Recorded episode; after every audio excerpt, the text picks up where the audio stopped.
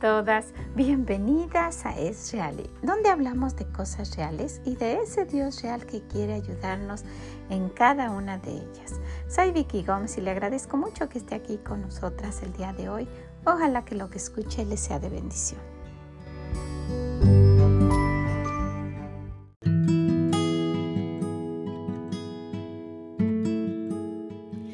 ¿Cómo se encuentra? Espero que esté muy bien, que esté disfrutando su día, haciendo todo con la ayuda de Dios. ¿Verdad que sí? Con Él todo es posible. Gracias por acompañarnos en nuestro devocional de la semana, compartiendo un poquito de una charla que tuve con mi mami.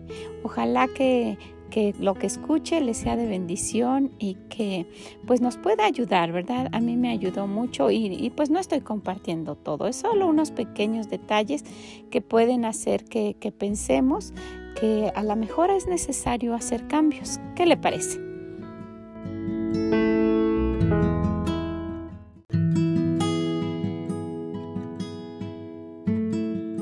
Nos gustaría saber cuál es el mejor recuerdo que usted tiene de su infancia? Mm, tener a mis padres. Sí, ¿se acuerda? Oh, sí, todo me dieron en la vida.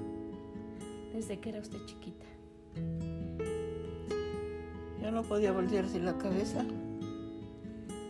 Todo me daba mi mamá, mi papá. Qué bonita época, ¿verdad? Oh, sí. Mi mamá toda la vida tuvo dinero me, decía, le digo, eso me antoja una pulsera en el pie. Me mandó a hacer una esclava de oro que la perdí en las voladoras. Ay, mami. No supe ni dónde quedó, ni en un árbol lo sabrá. Todo lo que se le antojaba usted le compraba. Todo, todo, todo. Íbamos en la calle, nomás volteaba yo a ver los aparadores. ¿Te gustó? Eh, vamos a ver. Me, me acuerdo que iba yo y volteé a ver un traje que tenía el maniquí. Esas horas se lo quitaron al maniquí que me lo pongo, era un traje verde. Era traje, saco con falda y abrigo. Ay, qué bonito. Así se usaba. Sí, ¿verdad? Y el sombrero y guantes y todo. Toda sin elegancia. Qué bonito. Yo tuve todo eso. ¿Cómo era la relación de usted con mi abuelita, con su mamá? Dice usted que le daba todo lo que... La mejor se puede tener en la vida. Yo no podía voltear a ver el aparador porque esa hora me compraba el... Se lo quitaban al maniquí si no había. Todo le daba a usted. Todo. Mami, ¿cuántos años tenía usted cuando murió mi abuelita? ¿Y qué pasó después cuando se quedó usted sin ella? Mm, tenía yo como 22. Y era yo una muchacha, no era yo jovencita, tenía como 20. ¿Y, ella era joven? Mi mamá estaba más fuerte como, como tú, yo creo.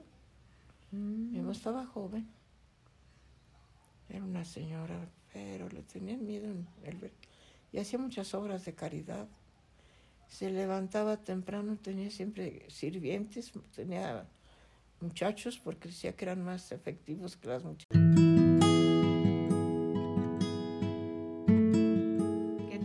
Acerca de mi abuelita cuando ella murió? Que mi madre me quiso tanto que todo me dio, pensaba que contarme todo estaba cumpliendo. Sí, ¿verdad? Nunca me corregía, nunca no decía lo que creía. Y este,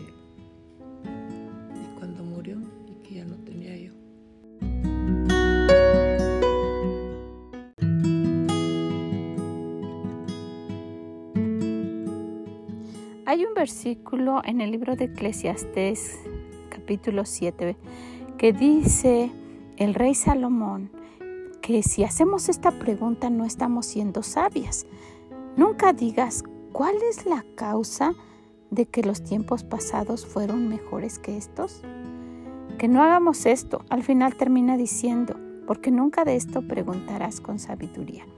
No vamos a ser unas personas sabias si empezamos a decir, ay, antes estaba tan bien, ¿por qué es que está pasando esto? ¿Por qué? Y, miren que muchas veces nos vemos viviendo en un tiempo que no es el que estamos en ese momento. O queremos vivir en el pasado o queremos vivir en el futuro. Pero en nuestro inconsciente muchas veces se quedan aquellas cosas que no, no necesariamente tienen que ser las mejores, pero en las cuales nos estamos aferrando para solo tenerlas en nuestra mente. Y, yo hablando con mi mami me di cuenta de cuánto ella recordaba con nostalgia partes de, su vida y cuántas tiene arraigadas en su corazón de, de etapas en las cuales ella sufrió. Y yo me pongo a pensar, probablemente pues ya con los años ella tiene eso en su mente, pero ¿qué hay de nosotras? ¿Qué hay de, de, no eh, estar en una situación de decir, Señor, yo ya soy otra persona, contigo ya soy otra persona. Y sí, vamos a tener cosas que nos sucedieron y que ojalá que nos sirvan solamente para aprender y ser mejores personas. Y van a haber cosas que fueron muy bonitas, ¿verdad? Porque de las, de las malas hay que aprender. Y de aquellas bonitas, pues hay que tener un recuerdo dulce y tenerlo guardado, pero no aferrarnos, no, no, no tenerlos como, como algo que, que no nos permita vivir el presente. Dice el, el rey Salomón, ¿sabes? Cuando haces esto, porque nunca de esto preguntarás con sabiduría. Cuando haces esto no estás siendo una persona sabia.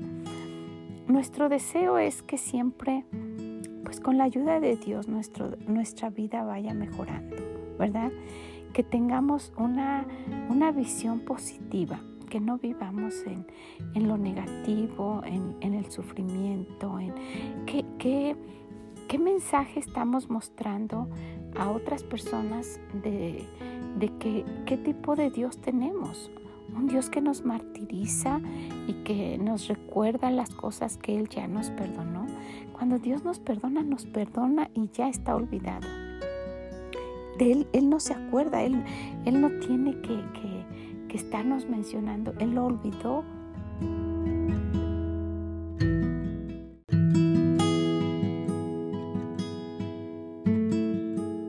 Allá en el libro de los Salmos, capítulo 103, en el versículo 12 y luego en el 14, el Señor nos recuerda esto. Cuanto está lejos el oriente del occidente, hizo alejar de nosotros nuestras rebeliones. Y luego dice que Él se acuerda porque Él conoce nuestra condición. Se acuerda de que somos polvo.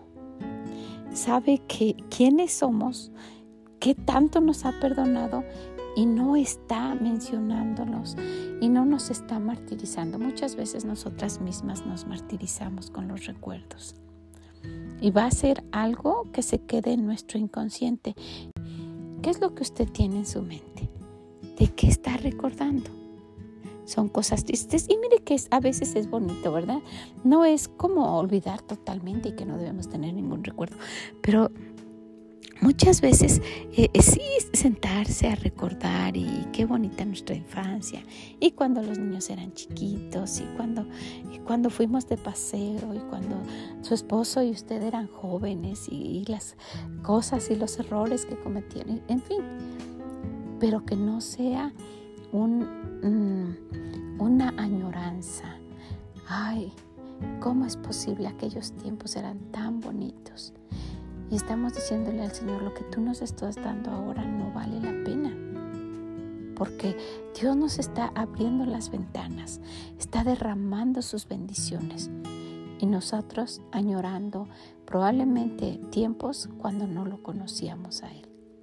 Qué triste fue ver a su pueblo, qué triste fue, fue, ver al pueblo de Israel, cómo se quejaban de aquello insignificante que tenían sin ver las grandes maravillas que estaban teniendo en ese momento.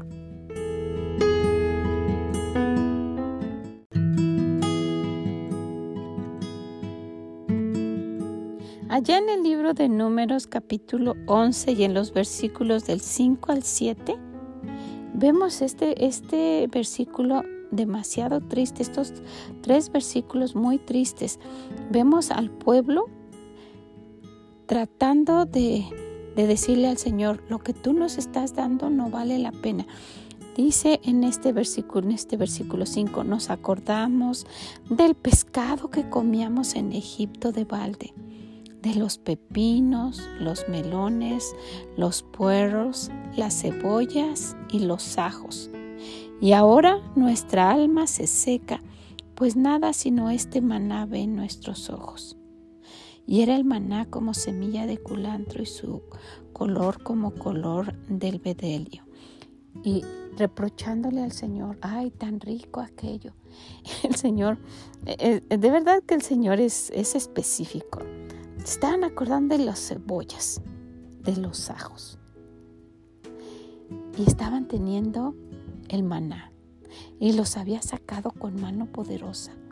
Y los estaba protegiendo y les llevaba una columna de fuego alrededor de ellos y les cubría una nube para que el sol no los quemara. ¿Y se estaban acordando de las cebollas? Nos puede pasar eso a nosotras. Y después, cuando seamos mayores, se quede grabado eso. ¿Y qué pensará el Señor? ¿No valió la pena todo lo que te di? Todo lo que te cuidé y te protegí. Yo voy alrededor con, un, con una columna de fuego para que no tengas frío. Te estoy protegiendo. Llevo esa nube sobre ti para que no te quemes. Que te, tengo mis brazos protectores alrededor de ti. ¿Y te quejas por las cebollas? Esa es muchas veces nuestra perspectiva. Vemos aquello que insignificante que quedó atrás y ahora que conocemos del Señor y que nos ha dado tanto, ay, nada más esto tengo. Ay, ¿cómo es posible? Pero antes, eso se puede quedar en nuestro corazón. El Señor puede molestarse y decir, bueno, sabes, te voy a dejar que andes vagando. Eso fue lo que hicieron ellos. Andaban vagando, ¿verdad? Por 40 años y el Señor pudiera dejarnos vagar en nuestra mente. ¿Quieres estar recordando eso que, dejaste atrás? Bueno, y, que permita que pase eso. Pues hay mucho, hay mucho que, pensar en esto y que si usted muchas veces está añorando tal vez a, un hombre que hasta cierto punto la trató mal, ay, pero me recuerdo cuando, cuando Mm, mm, fuimos a tal parte y compartimos y sí, pero no se recuerda cuánto la golpeó. No se recuerda de dónde el Señor la sacó, cómo le, le ha ayudado, cómo le ha provisto y solamente se está recordando de aquello. Ay, cómo me recuerdo de ese trabajo y que ahora pues me tengo que quedar a cuidar aquí a los niños. Sí, ese trabajo donde ganaba dinero, y, pero donde dejaba a sus niños también encargados con alguien y que los estaban educando y enseñando malas palabras como esas personas que los cuidaban. Y ahora que usted tiene el privilegio de estar con ellos en su casa, se queja y se acuerda, ay, cuando ganaba mi dinero y yo me podía comprar esto y me podía comprar el otro. ¿Y qué le está diciendo al Señor? Vivir para ti no vale la pena. Es muy triste, pero muchas, muchas mujeres están descontentas, están inconformes con la vida que el Señor les está dando ahora mismo. Tienen una nostalgia por aquello que vivieron cuando no lo conocían aún y piensan que están desperdiciando su vida. Ojalá que podamos recapacitar en eso. ¿Qué vida tiene? ¿O por qué le está pasando eso? De verdad es, es, es, vale la pena añorar aquello que dejó en el pasado. Eso es lo que va a quedar en su mente. Y probablemente un día usted se encuentre solamente eh, pensando que, que no valió la pena servir al Señor y se regrese, quiera irse a Egipto otra vez quiera irse al mundo a vivir esa vida tan triste. Pónganse a ver y no vea solo aquello que están llorando. Ay, me recuerdo. Sí, recuérdese también todo lo que sufrió, las cosas de las cuales el Señor le libró. ¿Verdad que hay muchas? Claro que sí.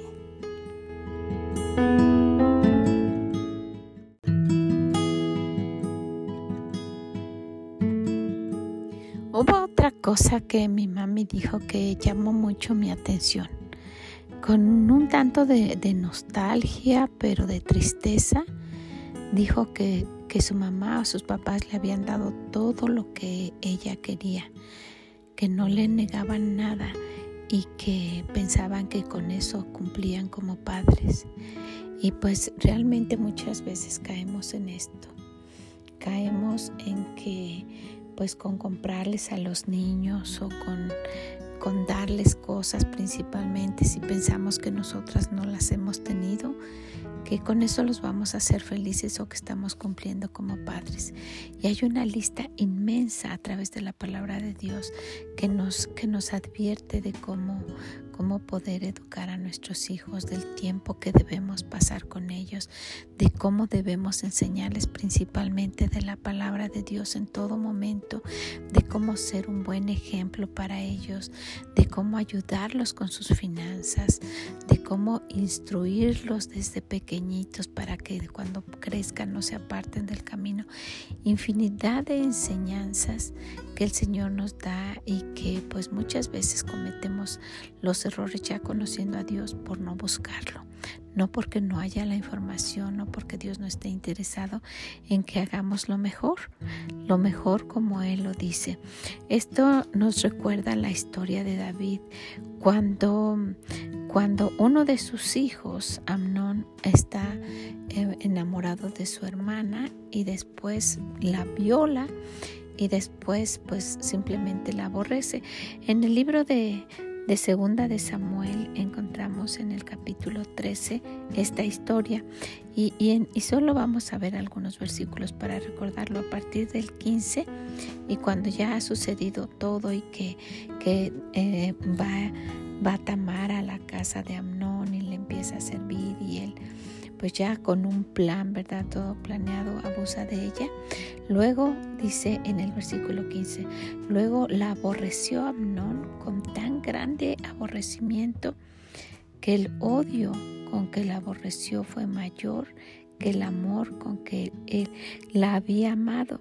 Y le dijo a Amnón, levántate y vete. Y ella le respondió, no hay razón, mayor mal es este de arrojarme que el que me has hecho.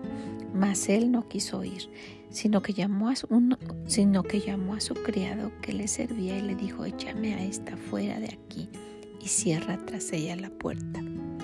Y todo esto tan difícil de creer que suceda, ¿verdad? Y que, y que alguien se comporte de esa manera, llegó a oídos de, de David, llegó a oídos del papá de ambos y, pues en lugar de tomar cartas en, el asunto, llamar a su hijo y pues disciplinarlo, no, e, él, solamente escuchó, dice en el versículo 21, y luego que el rey David oyó todo esto, se enojó mucho. Ese fue, eso fue toda la reacción del rey David, se enojó mucho. Por esa razón, y con ese tipo de, disciplina hacia sus hijos, después vemos que el rey Salomón pues ha sido tan consentido que, que pues no, no era alguien que pudiera reinar, no era alguien que, que tuviera el carácter para reinar. Entonces pues tuvo que pedir ya humillarse y pedir la ayuda de Dios. Pero vamos a ver que, que no lo hizo simplemente porque él se hubiese querido acercar a Dios, ¿no? En el libro de Primera de Reyes estamos hablando de, otro hijo del rey David. Primera de Reyes capítulo 2 dice cuando nos platica cuando el rey David ya está para morir. Llegaron los días en que David había de morir y ordenó a Salomón su hijo diciendo, yo sigo el camino de todos en la tierra, esfuérzate y sé hombre.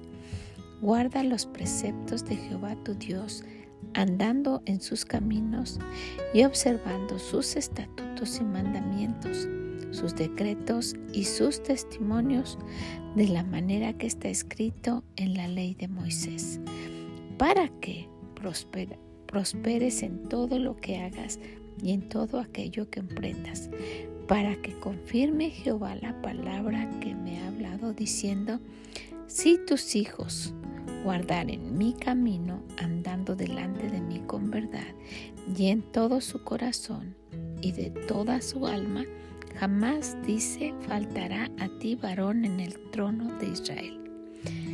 Y pues todo esto se va muy bien, ¿verdad? Se está despidiendo de su hijo y en fin.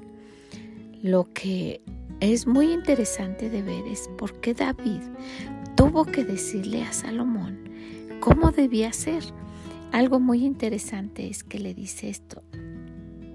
Llegaron los días en que David había de morir y ordenó a Salomón su hijo diciendo, yo sigo el camino de todos en la tierra, esfuérzate y sé hombre. ¿Será que no lo era?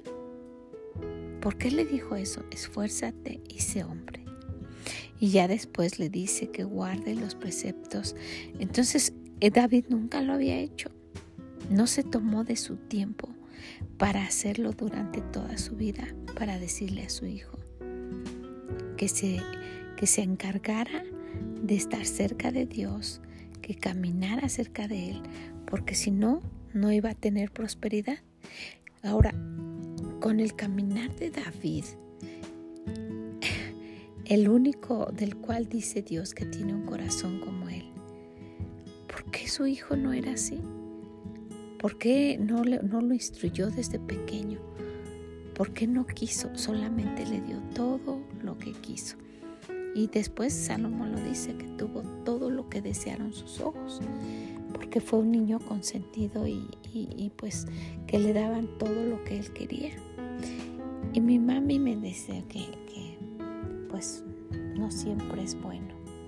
Ella hubiera querido saber todos los guisos que hacía mi abuelita, saber todas las cosas como, como organizaba y, y cortaba los diferentes ah, animales eh, para, para cocinarlos y que no le daba miedo y que hacía platillos deliciosos y que pues la forma de tratarla a ella era consentirla para que no se dañara las uñas, para que no se acercara a la cocina y también para que nunca aprendiera.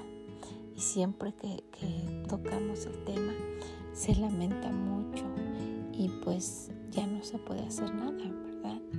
Ya lo que, lo que pasó es para tenerlo en el pasado y no estar con nostalgia también de eso.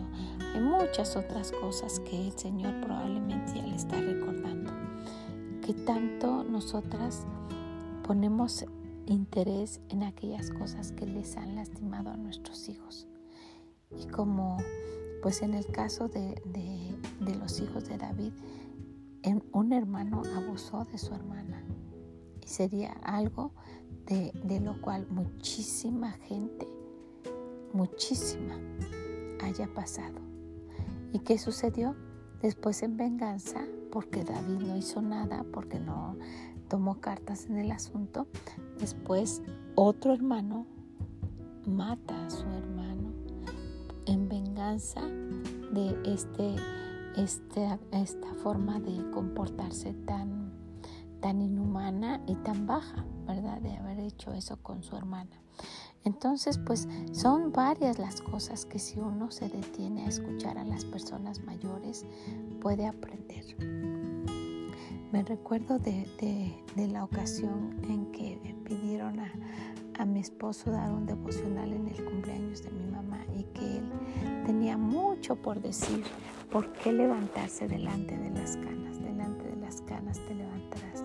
Y por estar toda la familia me dice, ay, es que yo que no sabía qué había pasado, pero enfatizó eso. Delante de las canas te levantarás. ¿Por qué, ¿Por qué el Señor mencionaría esto? Sería que cuando ya tuviéramos canas era realmente porque la situación iba a estar pues, pues avanzada en días, en sabiduría, en experiencia y que sería muy bueno acercarse y escuchar. Mi esposo siempre me ha platicado que cuando él era niño y había alguna, alguna reunión, él siempre quería estar cerca de las personas mayores, principalmente los ancianos, porque platicaban cosas que les habían sucedido y que eran de pues de gran ayuda para ellos. Entonces, pues ojalá que esto también nos, nos, nos haga a ver con qué respeto estamos tratando a nuestros, nuestros padres o nuestros abuelos y, que lejos de que sea una burla, sea un privilegio poder escuchar lo que ellos han pasado y ponerlo en práctica, porque pues ha sido algo que, que han aprendido durante toda su vida y que es, es, es de, de sabios escuchar. ¿Qué le parece? Pues mire, quiero dejarla con esto, quiero dejarla para que usted se acerque a Dios, le pida su ayuda. Él es real y quiere ayudarnos en todas las cosas que nos pasan. Quiere que pues usted se dé cuenta de aquello que pues que probablemente está recordando en su mente que ya no tiene ni sentido o que pues también el, el hecho de que eh, no pasemos tiempo con nuestros hijos, pero les compremos todo lo que ellos quieran, pensando que eso va a funcionar, es algo que no funciona, ¿verdad? Y es algo que, debemos tomar en cuenta porque viene de la palabra de Dios. ¿Qué le parece? Instruye al niño en su camino y aun cuando fuere viejo, no se va a apartar de él, ¿verdad? No se apartará de él. Pues ojalá que nos ayude, ojalá que nos ponga a un momentito a pensar qué tipo de trato tenemos para nuestros hijos y pues en las en las en la palabra de Dios encontramos qué es lo que debemos hacer en cada situación y animarnos animarnos porque mientras mientras hay vida y esperanza si están sus hijos en casa o si ya no están Dios es suficiente para cualquier situación de verdad que sí la dejo con eso la dejo para que lo piense, para que lo comparta, para que pueda ser un instrumento de nuestro Dios para ayudar a cambiar la vida de alguien. Que el Señor le bendiga grande, grandemente y nos escuchamos en la próxima. Bye bye.